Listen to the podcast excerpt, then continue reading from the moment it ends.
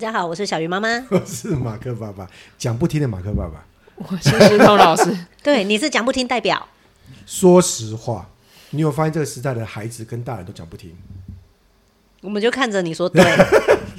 这个时代的大人跟孩子，所以是以前的孩子也讲不听啊。我们要扪心自问啊。对啊，我们讲得听吗？所以他刚才讲了，以前的孩子也讲不听呢。不，以前孩子比较怕被打。那是怕啊，又不是用讲啊。那是被打，又不是用被讲。现在孩子连打都不听呢、啊，你会发现，现在孩子皮很硬，也不怕打。你有没有说服他？好，我应该讲说哦，各位爸妈或各位听众们，你有发现一个很严重的国安危机？国安危机 就是以前教孩子很好教，你教他做什么事情就做什么事情。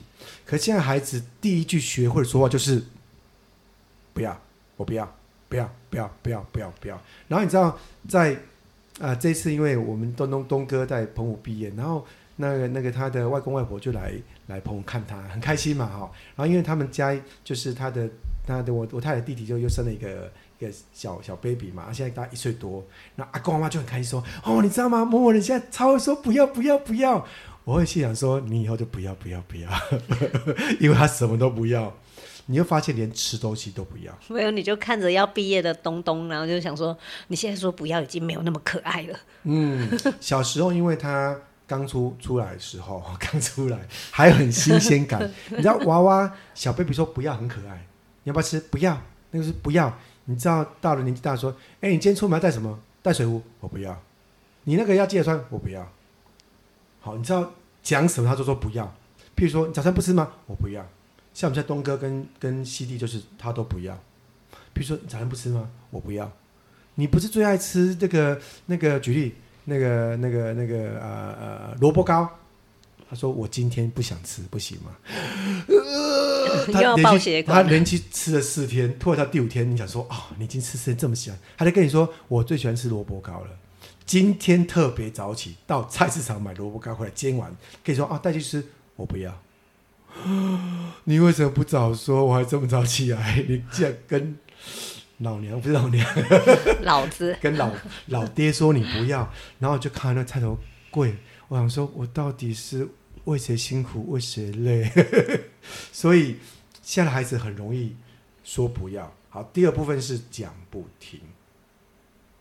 好，我是讲不听代表，对不起。对不起你可以说一下你儿子讲不听的例子啊。我们大家来分享一个讲不听，太多是吗？现在在他资料库随手可得。嗯，我先说哈，为什么讲不听？其实就是我不愿意照你的方法做。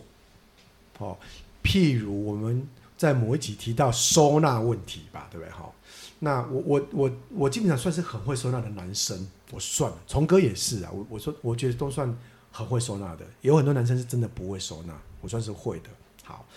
那所以，我都希望孩子回来以后，就应该把至少至少睡前把他书包收一收，不要每天早上起来说我的那个放哪里，我的那个放哪里，然后要夺书包，要夺门而出的时候都找不到，他找不到他就生气了。你知道，一起床的时候看他生气，我也生气了，然后就永远讲不听，哦，因为他不愿意收纳，所以我都会习惯他们就是睡前来，你告诉我里面的书本收了吗？哦，收了。只说你要一一盘点呢，盘点完以后你才能够放他去睡觉。可是后来你发现盘点完也没用，因为他嘴巴说收了收了收了，什么都没收。然后第二天就跟他说你讲不听呢你，那他真的是讲不听。所以对我来说，最大的困扰是他没有办法去把他明天要的东西先准备好，然后你已经跟他讲了，他还是讲不听，叹气耶，讲不。听这样，真的，我我刚刚只听到他都盘点，为什么不盘点？确实啊，呃，不是盘点，是有时候你在做工作的时候，你会提醒他说，啊，那个收了吗？哦，有。你愿意听他说收了吗？衣服收了吗？有。他说有，你说吗？小孩子越来越聪明，他以为你在打电动，有，敷衍你。所以你真的要盯，可是你不觉得好像还盯着你哦？对啊，那，我觉得我家的讲不听，因为你刚才问说，哎，那你们有没有那个讲不听的？对，我刚才就你一直在讲，然后我就一直在想，我家什么讲不听？我就跟他，我家小孩其实跟他家一样，你也不觉得？我其实不觉得这叫讲不听，就是他只是没做到。你说他想不想做？我觉得他想做啊，嗯，但他做不到。所以我那个时候其实会反思自己，是我我觉得那是习惯问题，嗯，嗯，他没有收东西，这是习惯问题。像我家是没有早睡，没有早起，我觉得那都是习惯问题。所以我不觉得那叫讲不听，我觉得我应该要去陪他建立这个习惯，因为你一直说你讲不听。他他就我想听呢、啊，我听了我做不到啊。我，我突然幻想到那个场景，就是呢，我每次在小鱼老师家借住的时候，然后呢，楼上就嘣嘣嘣嘣叫，他还在同学会，然后隔天就会有一个人说：“你都睡着了，你知道你们家孩子昨天还蹦了一晚上吗？”然后那个妈妈说：“啊，是啊，有这事情吗？有吗？有吗？嗯，我睡着了以后发生了什么事呢？” 对，他说：“啊，对啊，我昨天听。”蹦到十二点啊，然后这个妈妈就说：“有吗？有这事情。”然后我就会跟我我会跟我老公说：“啊，那你为什么不睡？” 就陪他蹦蹦蹦蹦蹦。那你陪了，你就不要哀怨呐、啊。这个其实也对啦，就是说某个层上面哈，你只要全家把灯关掉，再怎么会蹦，他待会就睡。完了，我刚才讲的那个对了，我的忠实粉丝，不要生气、啊。对，就把灯关掉而已啊。可是。你知道我以以前有个朋友说，他们全家就九点准时关灯，为了培养孩子需要习惯，他们就九点哦，全家准时关灯。那我说那工作怎么办，或者干嘛怎么办？说等到他睡着再起来。所以我说那你们装睡，好厉害哦！我大部分是装睡就变真睡。我也是，我也是，对呀、啊，我就睡着。所以我就发现为什么做不到，是因为真的很好睡。好。那还，还有什么东西讲不听？就是不断犯的错误，他会不断犯。你怎么讲，他就同样错误。我有啦，我们家最近有一个，我觉得讲不听，是因为他们最近弟弟迷上了奥特曼啊。对，但是 Netflix 跟 Disney 家的奥特曼系列不一样，没有，只有日文。哦，所以他不知道怎么看奥特曼影集。嗯，姐姐这个时候，二姐就提供他一个简单的方法。就是去 YouTube 看 YouTube，对、嗯，然后我就把弟弟的 iPad 的 YouTube 删了，删掉。对，姐姐又提供他的方法，就是开浏览器找 YouTube，从线上直接开 YouTube，不要下载 App，对不对？对，聪明，我就删不掉了，因为浏览器删掉我以后，我也很困扰。好、啊，所以呢，我就发现，哎，我怎么讲，他就找漏洞，嗯，这个算讲不听吧？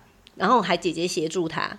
然后他们也知道这样不好，因为我有跟他们讲说，你看那个我，你们一定没有看过那个 YouTube 改编的奥特曼，它里面就会加入，因为他想要吸引小孩看，嗯嗯，嗯，对，他就乱演，乱演，乱演，然后里面还有一些就是会讲不好听的话，或者是价值观不正确，嗯，对，所以我就很不喜欢他们看。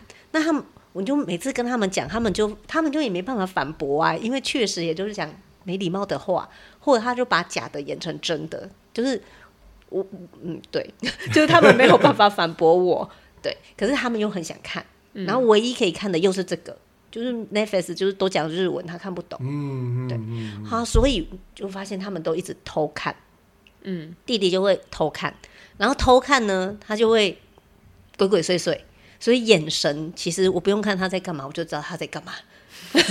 这个就是哈，像教男小男生跟小女生不一样，像我太太就会去。呃，跟孩子沟通，念啊，沟通。那然后呢，我就不一样。好、为什么不一样？我也当过小孩啊，你们这些把戏我都知道，所以我都叫过来说：“你刚刚在偷看？”他说：“没有，我没偷看。”我说：“你不用演了啦，我也当过小孩子，你在做事情我都做过。”然后我就说：“啊，真的吗？都做过？你怎么做？当然不能告诉你啊，对不对？怎么可以告诉你？那种小 case 啊，那种小招你不要对，不要给我演了。好、我就说你在演。”你就发生什么事情？所以呢，他确实讲不听，有很多原因是因为他真的很想要。那我后来的方式是说，你想要没关系啊，来，我们先做好了顺序做法，做什么以后，你就会做什么事情。所以他慢慢会讲听。所以刚刚小老师提到说，没有错，小孩讲不听原因是因为他就是要某些事情啊。那你阻止他有用吗？其实真的没有用哎。所以讲不听，某个程度上面是第一个是习惯问题。好，譬如说。从家门口夺门而入跟夺门而出的时候，袜子都乱脱。像我儿子就很怪，他每次冲出去的时候，他喜欢穿脱穿袜子拿到外面去，没有穿鞋子哦，只穿袜子出外面跑。我都搞不懂他在跑什么。啊，那洗袜子很可怜呢。你说对了，这时候怎么办？没关系啊，就买黑袜子啊，我就买黑的。既然你爱跑，我们也有这个困扰。我叫他叫他那个袜子要至少脱掉再去跑，可是他做不到，因为他就是很想跑嘛，对，所以他就穿着跑，来不及。对，然后你是买黑袜子嘛，对不对？嗯，我们就是照洗，洗不干净你自己穿，真的。对对，当然我就是照这个方式做。第一个脚步听有的一是习惯问题，那所以习惯问题状况之下，你必须很严格去执行某一些事，那慢慢才会重新转换习惯。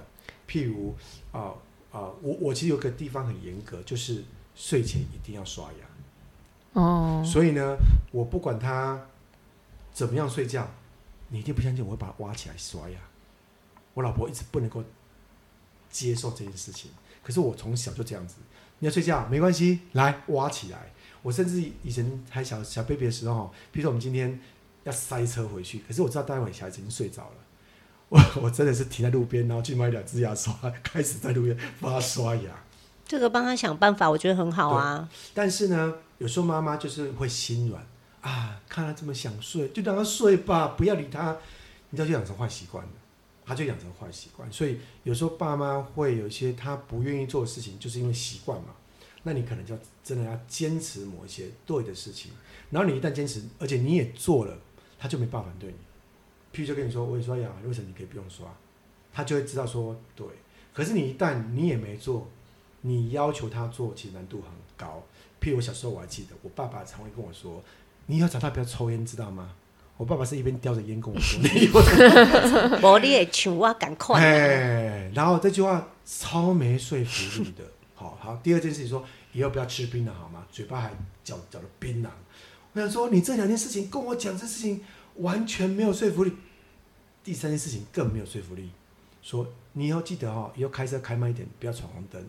他正在闯红灯，然后跟跟你说，以后不要像爸爸一样，这种东西怎么可能做得到吗？所以后来就有一句话说了，请你先做个好大人。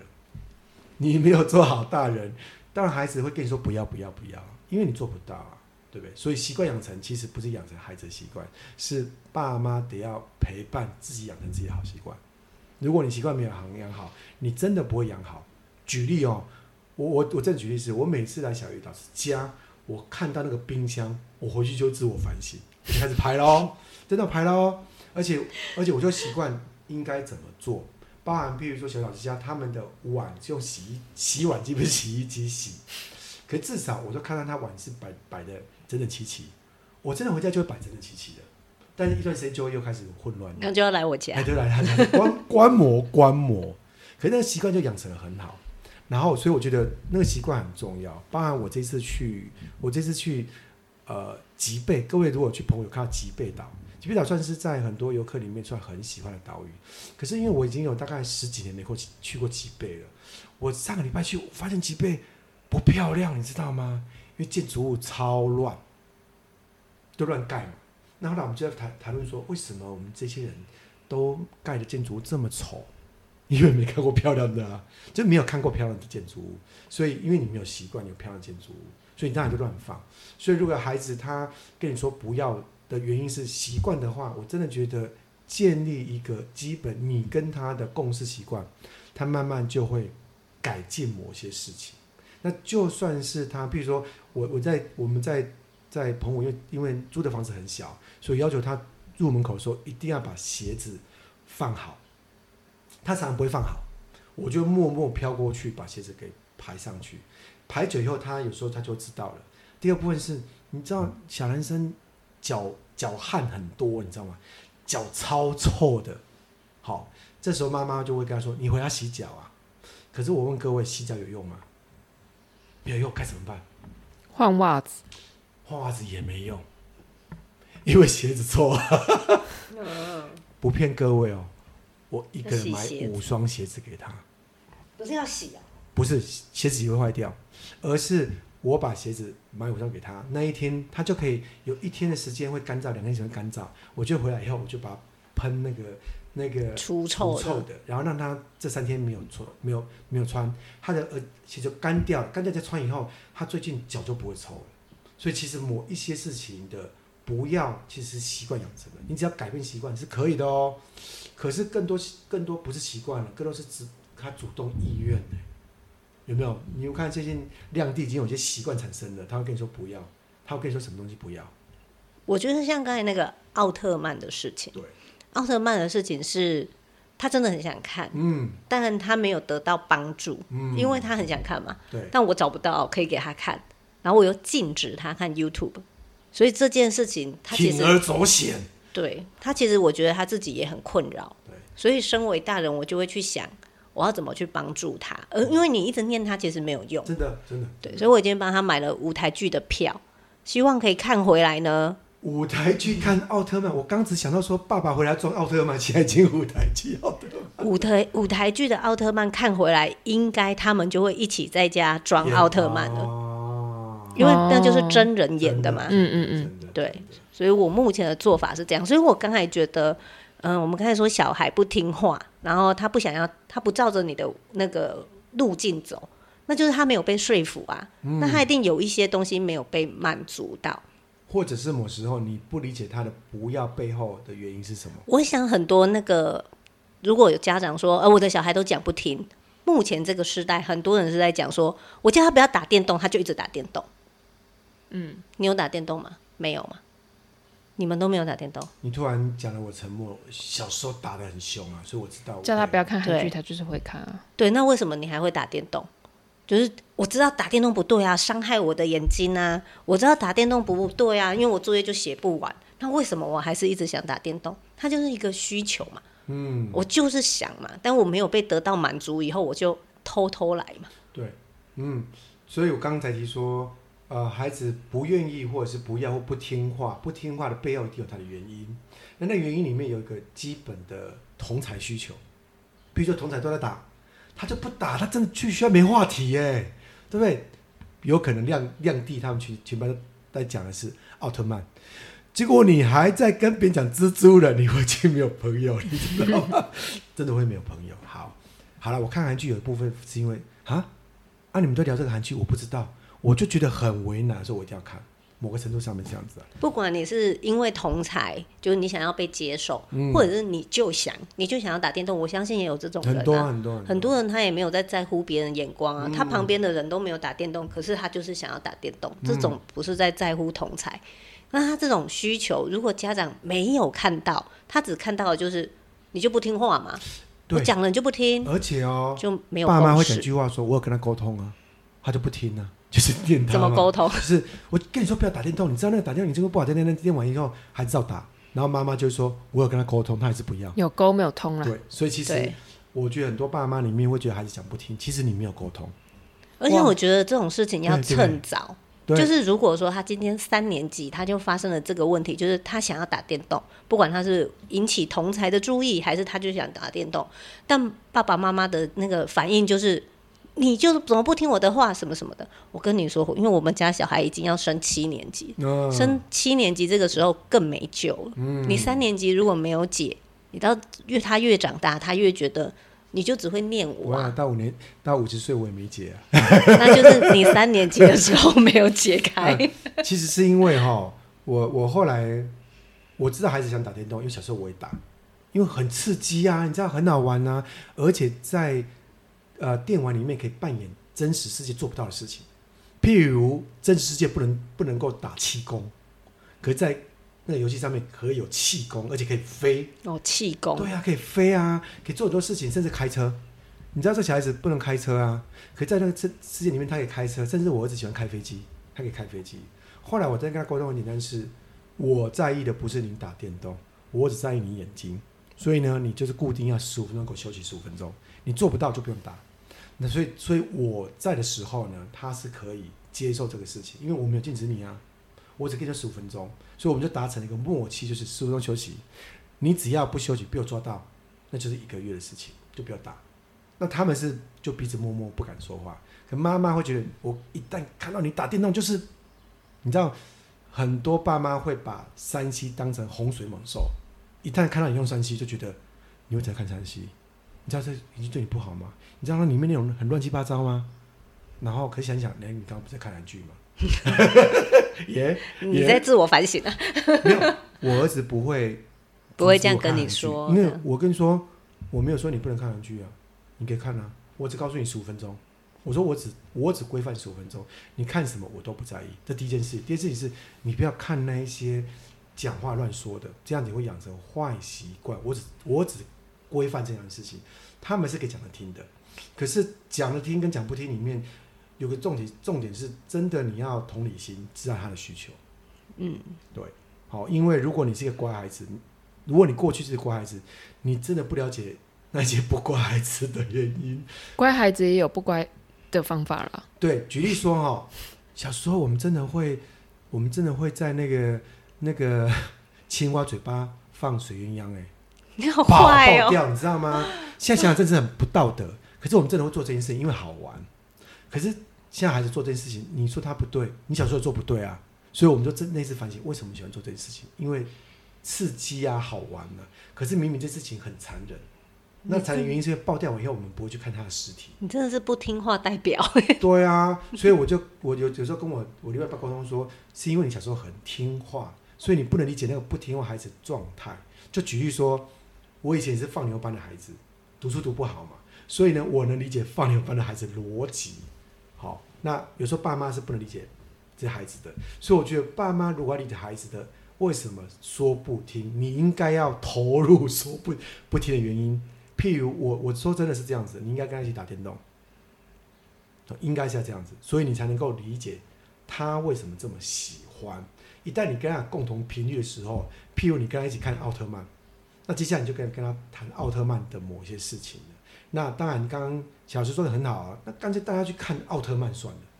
因为呢，他最大的问题是他想要知道那个故事结构是什么，因为他看他刚刚演来演去，他干嘛在干嘛？他觉得很帅啊，对，那个奥特曼只要有一个手势，对，然后坏人就会死掉。对，可是他不知道他过程里面他发生什么事情，他想知道那个那个那个声音说了什么事情，因为他想知道嘛。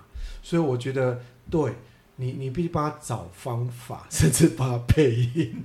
可他应该不会想听你想想听你配音的。我觉得，我觉得那种。小孩如果打电动，家长不能同理的，嗯、你就会想想看说，说那个电动可以换成任何事情。因为有些妈妈，例如说她很很会念书的，但她可能国中、高中的时候也曾经沉迷过看爱情小说，对对，或者看像我沉迷过看武侠小说。想不到，对你一定有什么事情让你沉迷过，你就把它转移成，那他就是沉迷。他现但是他是打电动，哦，对，对，对，你才就比较能够同理他。嗯嗯嗯。嗯嗯我我觉得除了同理他，你你的方法是一起做嘛？那小鱼老师是转换。其实还有一个方法，就是他，你要知道他在做这件事情，他一直在说不要，他在反抗反抗的时候，第一个他可能是他需要被满足，第二个是他可能没有其他方法。我知道你跟我说不要做这件事情，这件事情不好，可是其实我不知道怎么样好。嗯，对，他不知道怎么做，有很经典，就是那个幼稚园小孩，就是大人会跟他说：“你不要，比如说不要这这个东西不要放在那里，或者这个东西不要怎么样怎么样怎么样。”可是小孩会一直说：“我不要，我不要。”或者是换句话说：“说我自己来，我自己来。”其实那个就是他想要去试试看，他想要知道有没有什么解方。可是大人去帮他做完了，所以他当然会反抗你啊。当然，某个程度上面也有一部分是我发现孩子想要拥有他的主导权，譬如说他。他今天你叫他把东西放回去，可他觉得那是他的，他不想放回去公共区域，他想要自己放在他周边，成为一个 带状的东西，永远陪伴着他。那个很容易耶，我觉得我自己小时候也会有，嗯、就是我比如我很喜欢一个一个布袋戏，我每天要拿那个布袋戏，我妈都觉得我疯了，就没那么呃，呃 就跟疯子一样。可是你就就很喜欢他，你跟他就形影不离。你那什么表情？就是那个阶段啊，你你太喜欢了。那你一旦同理他，就知道说哦，原来他跟他形影不离。所以其实你阻止他没有任何意义存在。可你要知道的事情，爸妈也要了解嘛。你为什么阻止他？欸、你知道你你你举这个例，我就想到我们家兰姐，啊、她就一定要有一个东西摸，她才能够有安全感。对，不管他去学校什么的。所以现在是铅笔盒。嗯，他每天要有铅笔盒陪他睡觉。嗯啊，他去登，他是借物少女就对了。登山那也一定要放那个铅笔盒。对对，去哪里都要，连就是洗澡是他唯一离开铅笔盒的时候，他就会放在那里说：“你们不准碰它。欸”啊，上一个是什么？好有趣哦！现在铅笔其实就是铅笔盒一直变不同的啊。有有些人就就是有些他的安全感习惯，你剥夺他那个习惯，其实他会更反弹。嗯、其实也不用剥夺啦，铅笔盒还 OK 啊。不是有人看起来会很怪啊，登山带铅笔盒，你就会很想把它拿出来。对，就是会增加重量嘛。然后睡觉的时候旁边放一个铅笔盒，嗯、你就会觉得啊，就那边应该要放软软的东西。到底就是铅笔盒不该在这啊。对，就会想要念，然后念了以后就觉得，哎、欸，其实你干嘛念？那就是他的他喜欢的。所以。那个亮弟如果每天带奥特曼睡觉、洗澡，你也不要太压抑。他会啊，我也觉得小孩就是他就是这样。对，吃奥特曼的饭，吃看奥特曼的。大人只是没有那么奇怪，也是会有一些坚持啊。会啊，有的人还会特意说，我只能开什么车、穿什么衣服，对不对？对啊，嗯、一样道理啊。所以我觉得理解跟知道他干嘛，甚至好了，某个程度上面你还让他有点主控权呢、啊。哦，对、啊。他跟你说不要，你问他原因、嗯。如果你能接受这个原因，大家都能和解。真的要保留一点空间、啊、没有危及生命或者是什么安全卫生，我觉得是没问题的啦。对，我觉得跟小孩相处就是找到一个平衡。你小时候你你就退让给他，他有一块他的，他那一块就不会因为他长大越来越大，越来越大，越来越大，然后压迫到你。他也会理解你，他也知道说你也需要一个空间。就是你的你的不听话的理由不能造成我的困扰。我的不听话理由也不要造成你的困扰，嗯，大家有一个彼此尊重的空间，对吧？嗯，对对，互相尊重。你不要到我的房间，好好不要到，但你可不可以有卫生？如果你能达成卫生，那我就不要进你房间。举例啦，嗯，嗯，那大家如果有个和解的话，那 OK 啊，因为我们担心就是有万年的那个咸菜干没有拿出来嘛，对。你知道我家小孩很好笑，三个都一样。他们很讨厌别人手湿湿的，然后碰到他。哎、欸，可是你手还很重。对，对，但是这种好像还好。就是如果你去洗完手，或我在切菜、洗水果，然后我手湿湿的，然后他们就让我就说：“哎、欸，你过来。”然后就摸到他，他们都会暴怒。哎、欸，其实我也不喜欢。哦、没有，可是不会到暴怒，暴怒，他们就会暴怒啊！弟弟会尖叫，啊、然后二姐也会，然后老大会说：“我不喜欢。”嗯、你不要碰我，嗯，对。然后一开始的时候你会吓到，就想说，嗯，我又没干嘛，对，就我可能只是要帮你擦东西或什么，或者他也很讨厌他自己手湿湿的，所以例如说，例如说，想一下也对哦，你现在有个人手湿湿的去摸你，你真的很不舒服哈、哦。就是还有就是，例如说他们在公共厕所，嗯，然后他们自己洗完手，手湿湿的，他们也很讨厌。可是也不是所有公共空间就有烘手的，或者是擦手巾。然后你就会看到我们家三个小孩很好笑，他们就会在那个洗手台那边，他也不想擦自己的衣服，因为他不想湿湿的啊。我就会说，过来吧，我的衣服给你擦。哦，所以呢，这告诉我们是，你的衣服最好是买你的衣服，抹布材质比较吸水这种。就是。就是他也希望他这件事情被我理解，啊、对，然后我就发现，哎、欸，我只是退让一个，就是好，你擦我的衣服，我们就可以往下一个目标前进，不然他就会在那里很久很纠结，我的手湿湿的，现在怎么办？然后妈妈很纠结，是我们现在应该要去哪里？你现在就应该要上车，你现在还在这边干嘛？所以每个每个孩子的毛都不一样，就是 点都不一样。对，然后要跟家长找到平衡。嗯，对，每个人做法也都不一样。他是被裁，我觉得这超牺牲的，超牺牲的。是我会发抹布，你就像幼稚园夹着，那就要我要带着。没有，我要夹他们身上。我夹在他们身上也是，就是他们带着。对、嗯、对。不过有时候就是说，这时候如果爸妈或者是你的呃同居人、同住人。能够理解你的习惯，那大家讲清楚。其实那个那个我不愿意或我不做这件事情，基本上你就得到有一定的程度尊重。那下次换你说你不做的时候，也会得到尊重。原则上，我觉得没有真的到非常不听话的人，很少人真的就是我天生就是不听话。可是你有发现，就是因为习惯的关系哈，长辈就他就觉得你不能坚持这种习惯，就会一直要求你改变那个习惯。可是他不知道这个习惯背后其实有你的原因，他也不想了解，所以就不断的压迫你，到最后面很容易会遇到这种状况，是感情越来越不好。有啦，我老公有时候也会坚持某一件事情，然后你就会发现他跟孩子各自在一个坚持，各自的坚持，然后我就会提醒我老公说，他现在三岁啊，你也三岁哦。然后他就会，他就会，嗯，对耶。真的，这个这个这也要有所坚持，但是有所理解跟有所退让。嗯，对，如果没有做到这个这个点的话，很容易，哦，你会觉得孩子是不听话。可是不听话背后，其实真的不是不听话，对，他一定有他的结果跟跟原因。那这几个原因，大多家长会觉得另外一个名词哦，叫做“我都是为你好”，所以你要听话，我都是，一切都是为了你好啦，对不对？所以你会发现这件事情很常常发生。你有没有常听过这句话？“我都是为你好。”我在想，我的资料库里面好像没有。有啊，爸爸妈妈跟亲戚啊，我知道它是经典剧情啊，可是比较少听到。我常听到，譬如说这件事情，好、哦，都是为了你好，好、哦，一切都是为了你。哎、欸，我觉得我应该有听到，但我都左耳进右耳出。哦，这更厉害，所以就是不听话那个。对啊，因为像我爸，他小时候，我小时候，他就希望我念高职，嗯、高职毕业以后就去当会计。嗯，然后我一毕业，他就跟我说：“我帮你找好工厂了，你就是去那里工作。欸”然后我就哦，然后我就继续做我的事。嗯，就我也没有要去上班。你是你是捂着耳朵说不听不听狗儿念经。你这道行太弱。不用捂耳朵就听不到。你，你，你狗吠火车不理你。道行太弱，就是装聋作哑。哦，所以啊，还是装聋作哑，目的是不想听你讲。对啊，所以其实我也不听话。对啊，所以为了你好这句话，其实也不是为了你好，是为了你满足，或是你。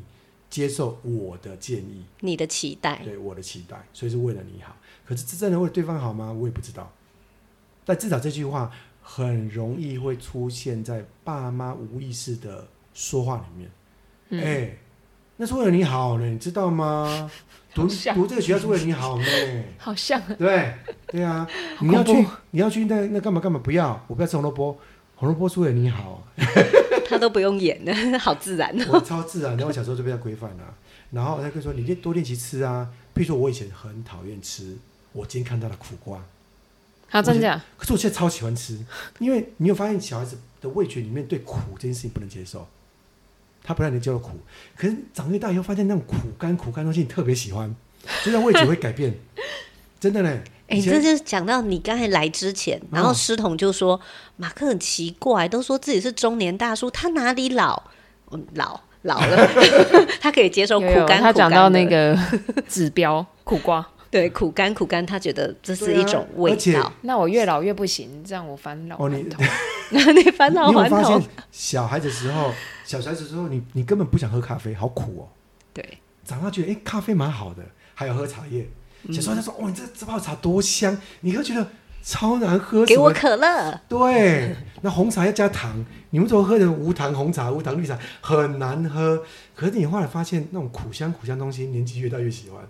好了，我不想要在这个话题，其实是因为怕胖，所以才没有糖。哦、对，所以所以我觉得小你你那时候呃鼓励孩子吃苦，可是你如果理解就知道，哎，我后来看过医学里面真的是这样子，孩子刚诞生的时候，对于呃，舌头舌尖的甜味特别的有敏感吗？敏感，可他对于耳后耳后那什么舌后跟那苦味的东西也很敏感，而且那个敏感是很不喜欢的敏感，不开心的。对，所以他对于极酸、极辣、极苦都不喜欢。嗯，好、哦，这个是很正常的反应。可是到了人以后，可能经历过沧桑嘛，呵 呵对于苦辣酸甜就越来越有感觉。你觉得这个超辣的？超酸的，超苦，你突然联想到你的感情生活，超苦的。我 我随便比喻啦，啊。没有，我觉得你很投入啊，你没有随便。对，所以你你对那些味觉就特别有感觉，觉得哦，那辣的好，才会说嘛，辣的好爽快。可是我现在还是不能理解。可是我慢慢到了这个年纪，稍微能够吃辣，我以前是完全不能吃辣，嗯，完全一点都不行。那现在知道说，哦，原来辣上面有那种那种味觉是蛮。刺激的味觉，所以真的他没办法理解你的不喜欢跟你的不要，因为他真的没办法接受那个苦味，所以光吃苦瓜，我妈妈就常问我说：“你为什么都不要？就对你很好哎、对身体好哎、对不对？甚至他他，我不知道你两位了。我小时候超讨厌吃炖补，你知道老人家都炖补品，说这炖补里面长高，我的想法是我才不相信，那么苦的东西怎么会长高？一定会长矮的。所以炖补我从来都不是补品这个事，但我就发现哦，很多女孩子就会被被迫吃炖补，那或者她也还算喜欢吃的，至少我不喜欢吃。所以妈妈到现在还不能理解我，她还说念我说啊，你以前不是不喜欢吃苦瓜，那为什么现在吃了？所以你就是故意不听话。我们在生活中遇到孩子说不愿意或不要，或者是不配合的时候，你真的很生气，你会气为什么他不了解你？可是有没有想过事情？其实你也不了解他的不要，其实真的有原因的。那当你今天认同跟理解他的原因之后，你就会知道他那句不要或者是不配合的背后，其实有他的理由。嗯，这时候一旦你接受这个理由以后，他就不是你眼中那个反骨跟只会反对那个人。嗯，其他是有个性的人，而且他是有自我意识的人。那我们不就是想要培养孩子有个自己有一个自我意识，而且做自己的孩子吗？那是不是从接受他说不要开始，理解他的不要？嗯，所以这一期不要不听他，要乖啊，要乖啊，要乖听哦，然后分享给你的亲友哦。OK，好，拜拜，拜拜。